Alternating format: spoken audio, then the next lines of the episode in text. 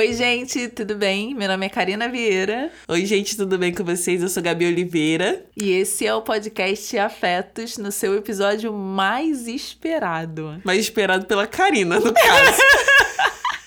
Sim, mais esperado por mim, que fiz questão, junto com a Gabi, óbvio, da gente gravar esse episódio por último. Porque é isso, a gente enrolou durante quatro programas para falar daquele que, para mim, é o sentimento mais importante. Amor, gente. Eu já falei pra ela que se é pra falar de amor, tem que falar com quem? Como com o assim? Marcinho. Mas a Karina quer que a gente fale de amor hoje aqui com vocês. E nós vamos falar. E aí, óbvio, né? A gente sempre vai procurar uma definição do que é amor, mas nesse programa específico, a única coisa que me chamou a atenção na definição foi que o amor é um substantivo masculino. Risos. Sério? Risos. Tava escrito isso? Tava. Primeira definição, eu nem li o restante, porque quando eu li isso, eu falei, tá de sacanagem comigo, né? Porque assim, eu associo o amor não a um gênero, mas se fosse possível associar ao gênero, gênero, óbvio que eu associaria amor às mulheres, não aos homens. Aham, uhum, entendo. o silêncio da Gabi era tipo, o que que você tá falando?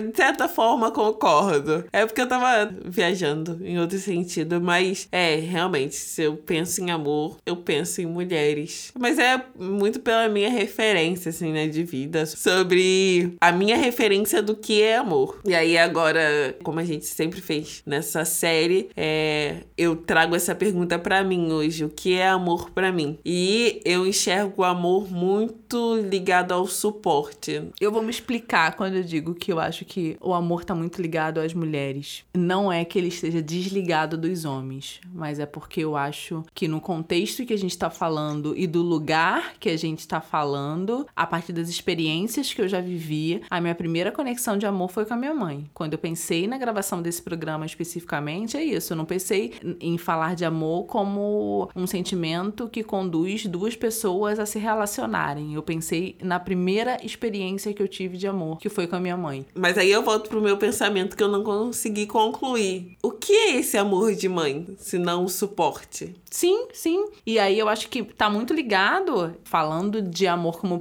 uma primeira experiência entre duas pessoas, e aí falando muito no campo subjetivo, entendendo que as relações se dão de formas amplas e certamente existem relações complicadas entre filhos e mães. Não é a partir dessa perspectiva que eu tô falando. Eu tô falando de uma perspectiva subjetiva e da perspectiva que eu vivi. Como teve uma ausência masculina nesse cenário, como eu não fui criada pelo meu pai, é muito mais fácil para mim relacionar a, o amor a uma figura feminina, e aí eu relaciono ele à minha mãe, do que a uma figura masculina. Eu não tô falando de amor, a gente pode, vai chegar nesse ponto, claro, de falar de amor romântico, mas tô falando de amor na, na primeira relação que a gente tem na vida na primeira relação é, entre duas pessoas que a gente tem na vida. Que, no meu caso específico, foi a relação que eu tive com a minha mãe, assim. A relação que eu sempre tive e que eu comecei a entender muito mais depois que eu fiquei adulta. Mas depois que eu fiquei adulta, não foi passando dos 18 pros 19, dos 19 pros 20. Foi depois que eu ultrapassei a barreira dos 28, sabe? Quando eu cheguei à casa dos 30, assim. Quando eu me vi como mulher, o que acontece de uma forma muito deturpada hoje, assim. Às vezes eu me vejo muito como adolescente. E eu ainda ia perguntar isso para você, Gabi. Se tem vezes que você percebe ou se imagina como uma adolescente, não como uma mulher madura. Isso de vez em quando acontece comigo. Só fugindo um pouco da pauta, mas de algumas inseguranças, algumas problematizações baterem e eu pensar: caraca, a sensação que eu tenho é que essas coisas aconteciam comigo quando eu tinha 18 anos, porque isso tá acontecendo agora, quando eu sou bem mais velha. Mas enfim, reflexões. Voltando à pauta, quando eu penso nessa primeira relação, eu penso muito na relação que eu tive com a minha mãe, assim, e que eu só fui entender tudo que incomodava ela e tudo que me incomodava nela, porque eu percebi que a gente é muito espelho, assim muito espelho.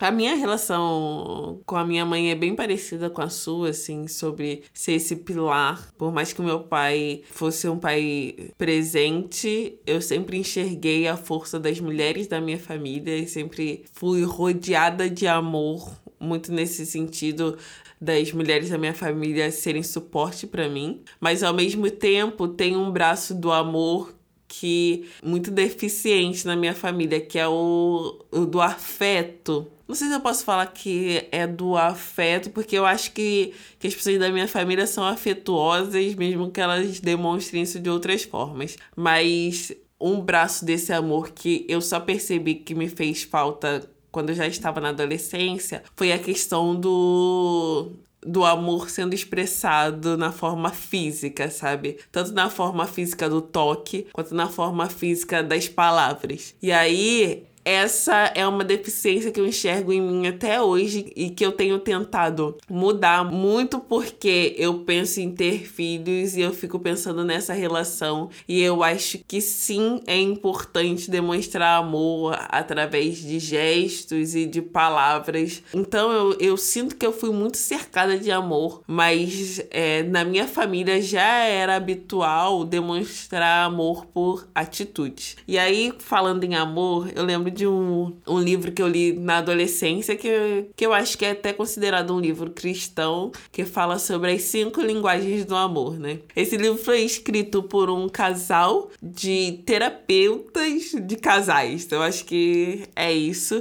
E aí, esse livro mudou muito a minha relação, principalmente com meu pai na adolescência na adolescência, quando eu percebi esse déficit de receber palavras de amor e gosto de receber amor através de gestos, eu comecei a entrar numa idealização do que seria o amor verdadeiro de um pai para uma filha. E aí, dentro dessa idealização, meu pai não se encaixava, porque, por exemplo, ele não gosta de abraço, sei lá, nunca falava que me amava e nem nada disso. E aí eu lembro que quando eu li esse livro, ele me ajudou muito no sentido de que eu comecei a perceber que o meu pai me amava de outras formas, assim como minha mãe também, mas é porque a relação com meu pai era mais crítica nesse momento. Mas eu comecei a perceber que, por exemplo, é, a forma que o meu pai tinha de demonstrar o amor dele para mim era através do cuidado. Ele sempre ia me buscar nos lugares, ele sempre ficava muito preocupado é, se eu estava é, sobre algum risco, sabe? Então era sempre ele que ia me buscar, por exemplo, no ponto de ônibus ou me levar no ponto de ônibus. E alguns outros gestos que ele tinha, ele se mostrava presente presente e atento a mim, mas não da forma que eu tinha idealizado como amor. E eu lembro que a partir da leitura desse livro, eu comecei a observar também como minha mãe demonstrava amor. Minha mãe tem muito essa questão também de demonstrar amor através do cuidado, do tipo, preparei a sua comida preferida.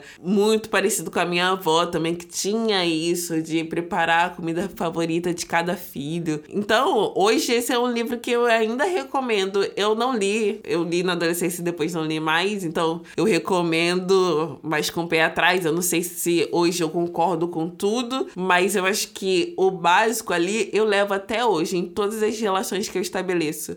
Eu sempre fico atenta no sentido de perceber como a outra pessoa demonstra amor, mesmo que não seja da forma que eu enxergo e nem que eu idealizo o amor, sabe? Você trouxe um ponto que é a resposta para sua pergunta. Você tava falando e eu tava assim, tipo, balançando a cabeça, porque não dá para vocês verem. Mas que é a idealização do amor. Isso para mim sempre foi muito claro, por exemplo, na relação que eu tive com a minha mãe. Pela falta de experiências masculinas, meu pai não era presente, eu tive uma relação muito superficial com o marido da minha mãe, porque eu era muito criança quando eles dois eram casados. E sim, minha família também era muito matriarcal. Eu lembro que minha avó faleceu quando eu tinha quatro anos. E eu acho que é a primeira memória que eu tenho com quatro anos, que foi mais ou menos o período que minha avó faleceu. E aí, os homens da minha família, minha mãe teve um irmão mais velho, que era o meu padrinho, e o restante eram só mulheres. E eu lembro que a gente era uma família é, muito afetuosa, nesse sentido de que todo mundo se queria bem, se tratava bem o tempo inteiro, claro, com as suas divergências, suas dificuldades, mas, por exemplo, minha mãe era uma pessoa que quase não falava eu te amo. Acho que, assim, pensando bem, eu nunca ouvi um eu te amo da minha mãe. E pensando nas relações idealizadas, nos filmes que a gente vê, nas novelas que a gente vê, nas formas como a gente imagina que as relações se dão, ouvir um eu te amo de alguém é a forma máxima de sentir amor ou de saber se amada, sabe? Só que existem outras formas. Da mesma forma que a sua avó fazia, Gabi, que sua mãe também faz, minha mãe também demonstrava amor através de comida, sabe? Cozinhando as coisas que a gente queria. Eu lembro de dois fatos específicos que mostraram para mim, e aí que eu que tenho uma memória muito boa, do quanto a minha mãe me amava, sabe? Que era todas as vezes que eu saía, e, e isso é um, um, uma coisa que eu carrego até hoje, é de não sair sem guarda-chuva. Minha mãe, todas as vezes que eu saía, não importava se estava no verão de 40 graus, ela falava: Você está levando seu guarda-chuva e seu casaco, Karina? Era todas as vezes, todas as vezes. Eu lembro de eu voltando do trabalho e às vezes dava tempo de passar em casa antes de ir pra faculdade. E ela falava para mim: Você já está indo pra escola, filha? E eu falava: Mãe, não é escola, é faculdade. E isso, assim, diariamente. Então, isso para mim é um exercício de amor muito grande, sabe? Um, para mim, por exemplo, minha mãe fez até a terceira série do Fundamental. Então, ela não não sabia absolutamente nada dos processos educacionais pelas quais eu estava passando. Era alguma coisa, na verdade, que ela não, nunca almejou e que ela nem sabia que era uma possibilidade. Mas quando ela falava para as pessoas que eu estava fazendo faculdade, ela falava isso, tipo, minha filha está fazendo faculdade. Ah, de que? Não sei. Se sei que ela está fazendo faculdade. Amo. E aí um dia ela perguntou para mim, mas minha filha, o que, que você está fazendo mesmo? Eu falei, mãe, comunicação. Eu nem falei para ela que era publicidade, eu falei comunicação. E aí ela trabalhava numa, num centro espírita, que tinha uma biblioteca comunitária. Ela trouxe um livrinho para mim de técnicas e regras de comunicação. Ela falou, filha, para te ajudar nos seus estudos.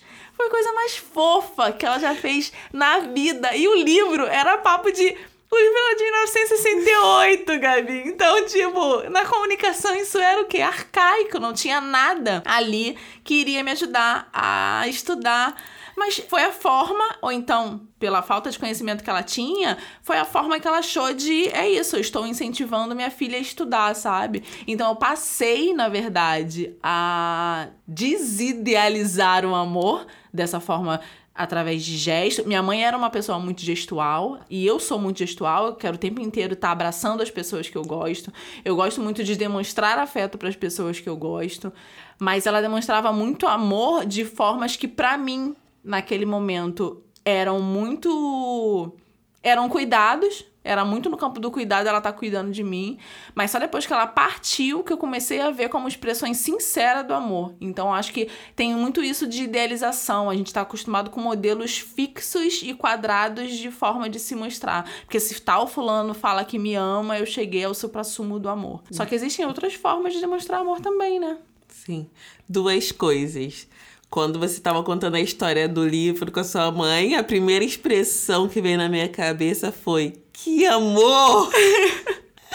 Porque é isso, né? É amor mesmo. E a segunda coisa é que a gente está aqui discutindo, está falando, está racionalizando muito bem isso da não idealização e das diversas formas de amor, mas nós somos amigas e nós temos muitas outras amigas Sim. e nós conversamos e nós sabemos que, por exemplo, no campo dos relacionamentos afetivos sexuais, a gente ainda tem problemas com isso, assim, do se o outro não demonstra da forma que a gente idealiza ou da forma que a gente acredita que deve ser demonstrado o amor, isso gera um ruído, verdade ou mentira? Verdade verdadeiríssima, porque eu tava falando muito bem enquanto tava no campo da relação mãe e filha. Agora a gente vai falar do, é, da, da idealização do amor romântico. Sim, entro em parafusos se eu não ouvir um Eu Te Amo do meu namorado. Não tem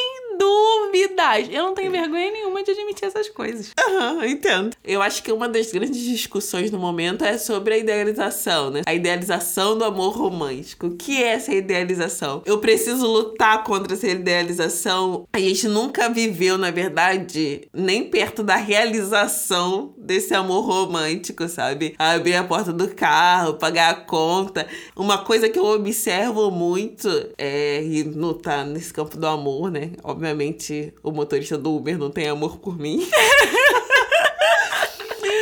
Mas sempre que a gente tá nessas discussões da gentileza com a mulher, ou do, ah, nossa, porque isso tá muito baseado no machismo, muitas vezes, mas ao mesmo tempo a gente sabe que a gente tem uma relação de força que homens são mais fortes. Isso muitas vezes é muito prejudicial pra gente, porque eles acabam representando um um ser que pode nos violentar, mas em alguns momentos isso poderia servir de ajuda também.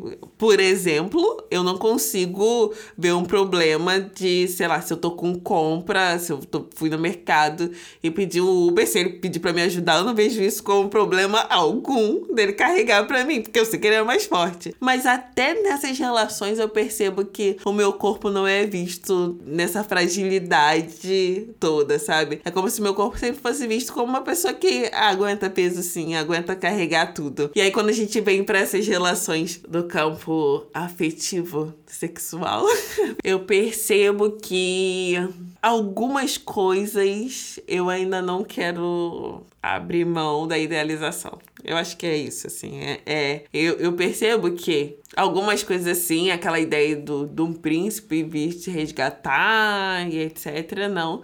Mas outras coisas eu não abro mão mesmo e eu coloco isso nas minhas relações, no sentido de, ah, afeto é uma questão que foi conquistada a duras penas, sabe? Para as mulheres da minha família, para as pessoas negras nesse país. Então, eu não abro mão de afeto e eu também não abro mão de demonstrações de afeto. Não precisam ser demonstrações dessa do Twitter que o pessoal parece que faz só para ganhar RT, não.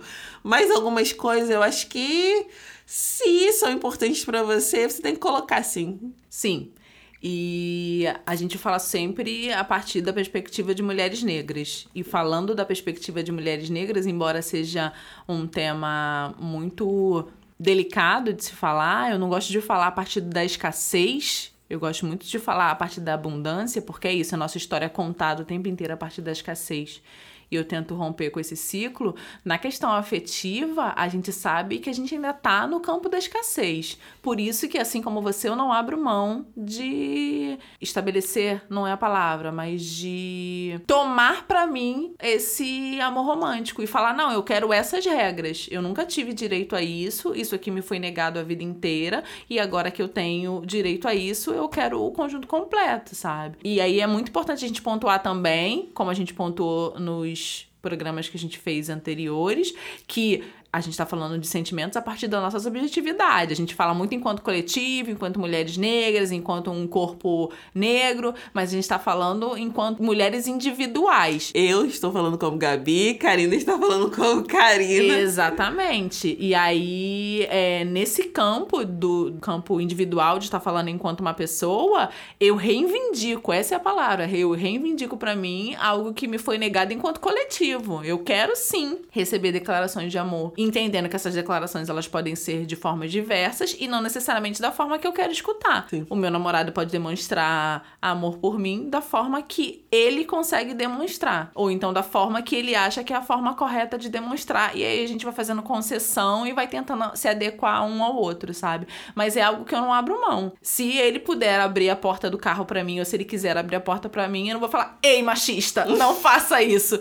Jamais. Mas isso é algo que ele não vai escutar da minha boca. Porque eu vejo sim como uma forma de, de ser gentil e de estar tá cuidando de mim. Por exemplo, tem um negócio que eu não sei se é um senso comum, pode ser para algumas pessoas que elas nunca tenham pensado nisso, mas existe aquela coisa de quando você tá andando na rua, é, a mulher sempre andar do lado de dentro da calçada. Já viu? Já ouviu falar sobre isso? Já ouvi, mas. Eu já discuti sobre isso com algumas amigas e ela sempre, não, nada a ver eu. Então é a mesma coisa disso. Pô, o cara vai abrir a porta do carro para mim. Óbvio que eu não quero isso. Não, eu quero. Porque eu, Karina, reivindico. Reivindico, sim, que isso seja feito, sabe? E quero sim declarações de amor, e quero sim cartas, e queria sim demonstrações de afeto nas redes sociais, mas entendendo que ele é um cara muito mais reservado, eu tento preservar a nossa relação e não colocar ele em situações que ele não gostaria de estar. Mas reivindico sim e não abro mão do amor romântico. Acho que muitas situações devem ser desconstruídas, sim. Só que eu não abro mão das minhas. Não. Quero tudo. Eu quero pompa circunstância, quero casamento e quero vestido branco. Sim, quero tudo isso.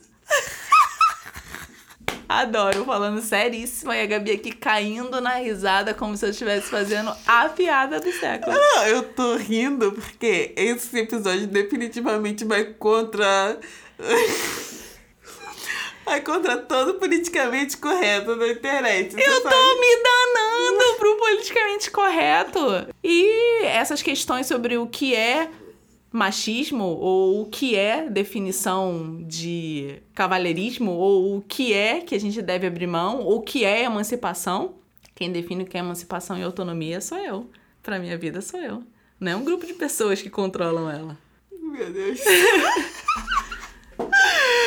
Ai, ai, ai, ai, ai, gente, que polêmica. Mas é, eu até esqueci o que eu ia falar, Karina. Eu até esqueci.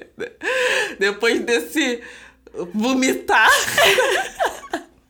A Gabi só faz rir pensando, meu Deus, vão tacar todas as pedras que tiverem na mão na gente. Ai, Consegui me recuperar, povo. Depois da Karina perder a carteirinha dela de empoderada.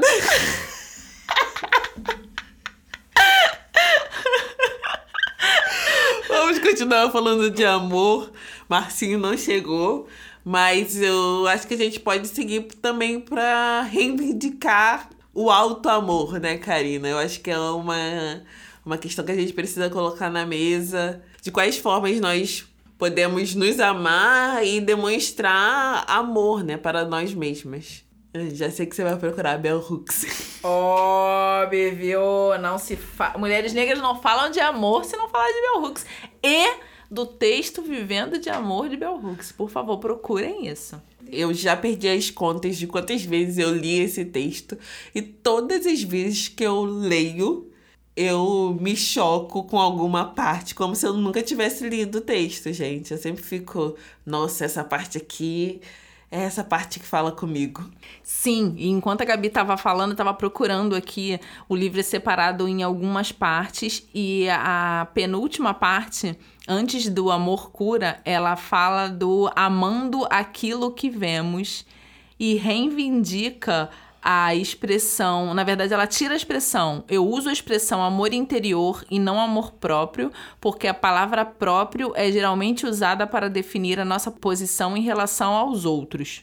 Eu acho que aí é uma boa forma da gente começar a falar de como a gente reivindica esse alto amor, sabe? Como a gente se trata e como a gente se ama é, antes de reivindicar amor no próximo, sabe? Eu, eu acho que é muito importante essa reflexão que ela traz de reivindicar amor a partir das nossas perspectivas e não a partir da perspectiva dos outros, não falar de amor próprio porque o próprio é a partir da perspectiva do outro, entendendo que a primeira forma de você praticar amor interior é gostando do que se vê. Eu acho que a gente parte, eu pelo menos parto desse princípio. Mas você fala se vê só externamente ou internamente também? Não, os dois. Os ah, dois. Sim. Um dos programas que a gente fez, eu falei de saúde, entendendo que o corpo não está desassociado da mente e a mente não está desassociada do corpo. É a mesma forma que eu entendo agora é, exterior e interior. Eu acho que as duas coisas não, não estão desassociadas, não. Eu acho que o teu interior tá muito bem quando o seu exterior tá muito bem, ou então, então o seu exterior tá muito bem quando o seu interior tá muito bem. Eu não consigo ver uma desassociação entre uma coisa e outra. Sim, concordo plenamente. Tem uma parte do texto também que me chama muita atenção, que é a parte onde ela fala sobre a necessidade da gente entender que a gente precisa de amor. E aí ela fala que muitas mulheres negras têm dificuldade até de expressar para outras que que tem essa necessidade, porque a gente é realmente criada e estruturada para ser essa fortaleza e fortalezas não precisam de amor, né? Elas não precisam de nada, na verdade. Então, eu acho que parte do alto amor começa quando você, pelo menos, se permite entender que você precisa de amor. Sim, e também uma parte muito importante que a princípio seria um dos temas pra gente e a gente acabou transformando ele em outro tema, é eu não vejo amor desassociado de vulnerabilidade. E no texto ela, ela fala sobre isso. Sobre como mulheres negras têm dificuldade de se colocar como vulneráveis. E aí, no texto especificamente, ela coloca essa vulnerabilidade como sinônimo de pedir ajuda. E aí, falando de é, coisas que aconteceram comigo, eu passei por um, uns problemas de saúde há pouco tempo, onde eu só contei pra Gabi depois que eles estavam resolvidos, por exemplo. E a Gabi é minha amiga. Eu só contei pra minha irmã depois que eu tava, tipo, no médico pegando remédio, sabe? E tem amigas minhas que só vão saber desses problemas escutando esse podcast, assim. Porque aí eu reconheço a minha falta em pedir ajuda, em me colocar vulnerável. Tipo, eu já fui suporte para muitas amigas. Eu acredito muito nas nossas redes de afeto. Eu acredito muito que o que nos torna mais flexíveis ou então mais resilientes às dificuldades do dia a dia é porque a gente tem uma rede de afeto com que contar. E quando eu precisei acessar essa rede de afetos, eu fiquei morrendo de vergonha e não consegui me colocar vulnerável e pedir ajuda, sabe?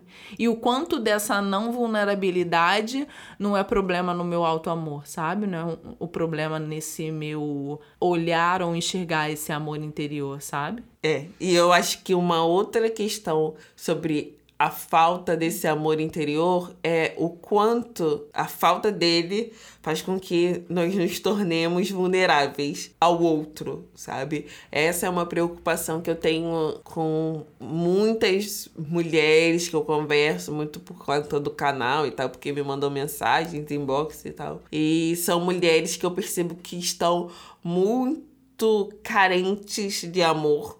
E aí elas não conseguem minimamente se olhar de maneira positiva e tentar exercitar esse amor, é, amor próprio não, esse auto amor. E aí elas se tornam presas muito fáceis, sabe? Para qualquer tipo de relação. Que muitas vezes são relações que, quando elas me mandam mensagem, eu percebo claramente que são relações abusivas, mas que por essa carência de amor, qualquer migalha se torna o grande amor da sua vida, sabe? Nossa, Gabi, que pesado. Que pesado no sentido de que, sim, é uma realidade muito grande, porque falando agora na, na perspectiva de espectador, assim, de que vê as histórias dos outros também acontecendo, concordo com o que você falou sobre como a falta de amor transforma qualquer migalha de amor num banquete e aí, para cair em relações abusivas realmente é um passo, mas eu fico muito mais no questionamento. Aí eu coloco e o que fazer nesse sentido, sabe? Como auxiliar elas a perceberem que isso pode ser uma grande armadilha, sabe? Que aquilo que está sendo oferecido para elas é alguma coisa que na verdade elas vão sofrer muito lá na, na frente, sabe?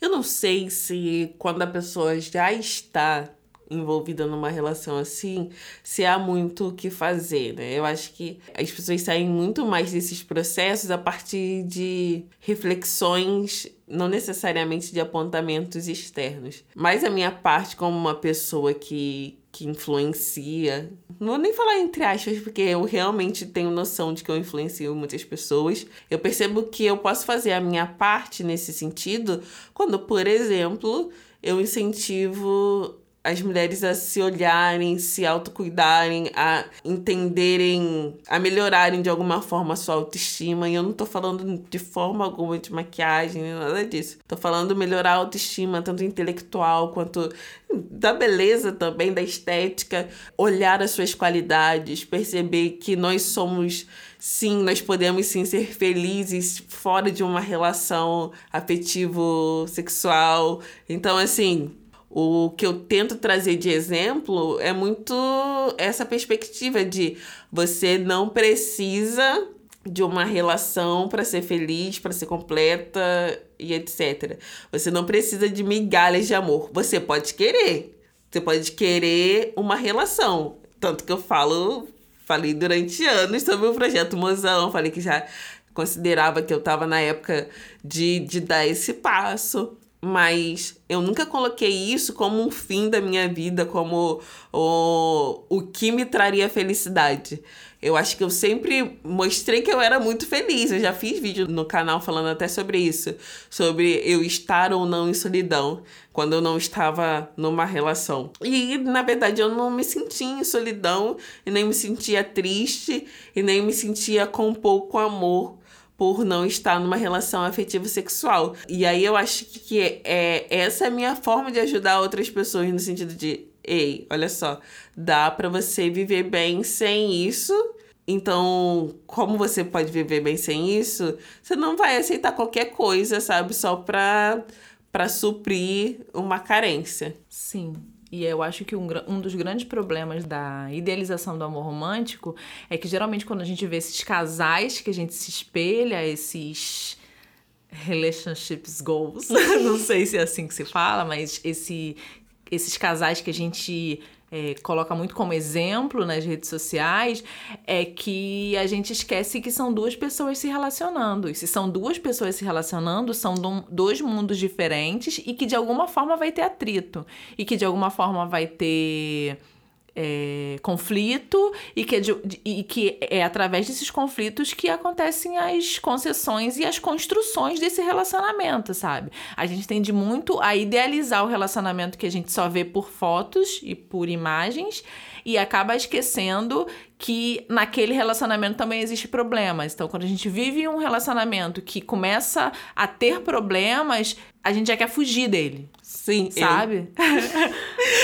Eu, eu quero fugir não é para idealização, eu não realmente não enxergo casais perfeitos. Tem vários casais que eu considero ótimos e que eu convivo pessoalmente, eu sei que eles têm discussões, emba discussões e embates, gente, tudo de maneira saudável, tá?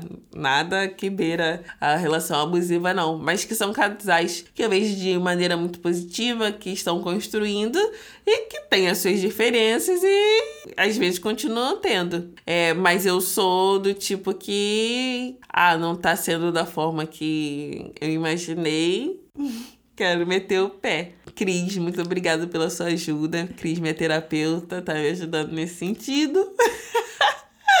pra me tornar uma pessoa melhor nas relações, em todas as relações. É, mas é isso, assim. É difícil, Karina. É difícil não idealizar. É difícil perceber o que você quer dessa idealização e como você quer essas relações e todas as relações que, que a gente tratou aqui e como não atravessar a linha né, do alto amor por uma relação que pode te prejudicar. Sim, é muito difícil e a gente conversa sobre, inclusive, essa questão de não ultrapassar as linhas. Eu aprendi com você, entendendo muito os meus limites. Eu acho que o tempo inteiro a gente tá falando de limites, sabe? Até o quanto o outro pode ir, até quando o que eu estou fazendo numa relação é concessão ou já virou falta de respeito comigo mesma, sabe? Eu tô fazendo isso aqui, a gente tá construindo uma relação saudável, ou eu tô fazendo isso aqui, eu tô cedendo e tô me desrespeitando, não estou conseguindo dormir, tô sofrendo e tô colocando o bem-estar do outro acima do, bem, do meu bem-estar. Eu sempre fui uma pessoa de afetos, no sentido de relações com amigos, muito, é, muito de, de, muito afeto no sentido de me importar, de estar junto, de ligar, de estabelecer relações é, fortes e afetivas de verdade, mas eu sempre deixei claro que nesse sentido eu sou egoísta sim. Eu nunca me coloquei abaixo de ninguém, assim, das pessoas com qual eu me relaciono. Se eu entro numa amizade com você e eu tô vendo que aquela amizade é prejudicial a mim, eu vou meter o pé e eu vou sair fora. Se eu tô numa relação com o meu parceiro e aí eu tô vendo que a gente tá tendo algum tipo de atitude que tá prejudicando um ao outro, a gente vai sentar e conversar e vai tentar da melhor forma é, resolver aquilo. Por isso que eu acredito muito que, que relacionamento é concessão. É você conceder de um lado, o outro conceder do outro, e aí a gente vai diminuindo os atritos e construindo essa relação. Mas mais do que acreditar que relação é concessão, eu acredito muito que relação é construção. E você não constrói nada sem aparar algumas arestas, sabe? A gente tá indo pra outro tema, Karina. Qual? Ai, meu Deus. Tá indo, tá saindo de amor e tá indo pra relação, como construir relações. Tá, entendi, Gabi. Me segura, senão eu vou longe. Não, mas é, eu acho que eu acho que a gente tá indo para outro tema porque já encerrou esse episódio, Karina. Sim, e aí só fazendo um revival, assim, a gente começou falando das nossas relações primárias, das nossas relações primeiras, que são relações que a gente está vivendo agora, mas sempre entendendo que essas relações se dão no campo do amor, sabe? A gente falou de amor parental entre mães é, e filhas, a gente falou de amor romântico e do que a gente está disposta a abrir mão desse amor romântico e do que a gente não está disposta abre mão mesmo, perdendo o cartão de empoderada. Mas sim, acho que a gente falou bastante coisa e leiam o texto Vivendo de Amor da Bell Hooks. Ela vai falar das relações, ela vai falar de amor interior, ela não usa amor próprio, ela usa a expressão amor interior. E ela vai falar sobre a importância das mulheres negras receberem amor. E como todo fim de episódio, a gente vai ler uma frase agora. Vai com tudo, Karina. Olha só, ela jogou a responsabilidade para mim. Eu vou ler agora, então, a parte final do texto da Bell Hooks, que é a parte que ela, que ela chama de O Amor Cura. Lá no último parágrafo, ela fala assim: Quando nós, mulheres negras, experimentamos a força transformadora do amor em nossas vidas, assumimos atitudes capazes de alterar completamente as estruturas sociais existentes.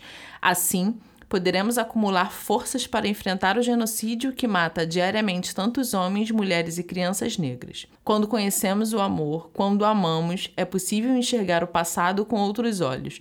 É possível transformar o presente e sonhar com o futuro. Esse é o poder do amor. O amor cura. Bell Hooks em Vivendo de Amor. É isso, meus amores. Eu nunca chamo as pessoas de meus amores. Mas é isso. Eu espero que vocês tenham gostado desse episódio. Eu gostei muito de compartilhar com vocês. E até o próximo. Sim, lembrando que o episódio, esse episódio especificamente fecha o nosso, a nossa série de sentimentos.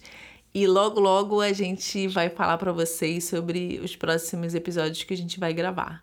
Espero que vocês tenham gostado. Obrigado pela escuta e até a próxima. Até. Beijo. Beijos.